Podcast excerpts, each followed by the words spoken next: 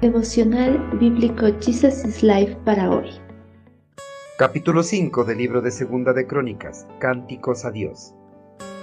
Los sacerdotes llevaron el arca del pacto del Señor al santuario interior del templo, el lugar santísimo, y la colocaron bajo las alas de los querubines.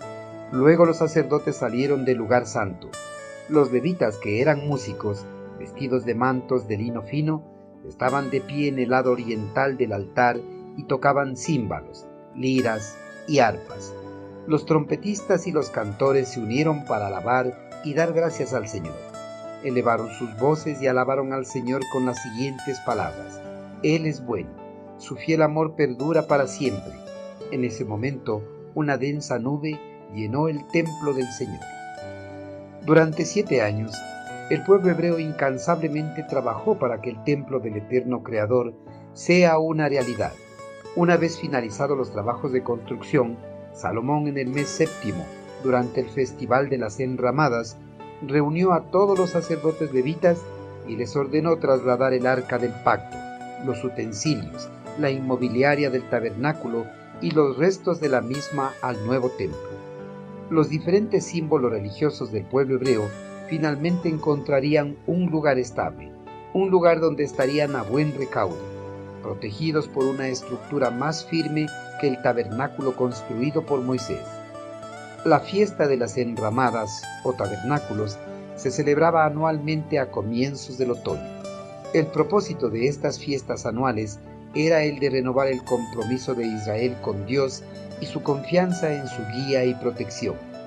En estas fiestas, Salomón deseaba que se pueda dar el primer servicio de adoración al eterno Creador en el templo recién construido. Para este primer servicio, los elementos religiosos del pueblo hebreo debían estar presentes e instalados en los lugares específicos para las ceremonias festivas y de adoración.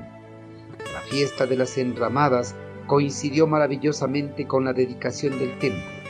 A medida que el pueblo recordaba el peregrinaje en el desierto, cuando sus antepasados vivieron en tiendas, aumentaba su agradecimiento por la permanencia de este templo glorioso. Los sacerdotes salieron del lugar santo luego de haber colocado el arca del pacto en el lugar santísimo del templo. El lugar santo era el cuarto exterior, donde se guardaban el pan de la presencia, el altar del incienso y el candelabro. Por lo común, el sumo sacerdote solo podía entrar al lugar santísimo una vez al año en el día de la expiación. En esta ocasión única, sin embargo, varios sacerdotes tenían que entrar a ese lugar para poder trasladar el arca a su nuevo lugar. Al salir los sacerdotes del lugar santo, Asab, Emán, Jedutún y los otros músicos levitas empezaron a glorificar a través de las alabanzas al eterno Creador, a son de címbalos, liras y arpas. Los trompetistas y los cantores se unieron para alabar y dar gracias al Señor. Todo el pueblo unánime elevó sus voces y alabaron al Señor. El pueblo hebreo entonó el mismo cántico que David le enseñó al pueblo a cantar cuando el arca fue trasladada a Jerusalén.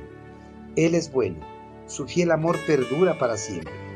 Este cántico nunca dejará de ser cantado porque la misericordia del eterno Creador es para siempre. Queridos hermanos, el primer servicio en el Templo de Jerusalén comenzó honrando y glorificando al eterno Creador, reconociendo su presencia, bondad y amor. El pueblo hebreo tenía presente todo lo que Dios había hecho por el pueblo a lo largo de todos los años y cómo había mantenido su fidelidad. Lo expresaron a través de este primer cántico en el templo. Hermanos, de la misma forma que lo hizo el pueblo hebreo, nuestra adoración debe comenzar con un reconocimiento del amor de Dios. Primero debemos alabar y glorificar a nuestro Creador.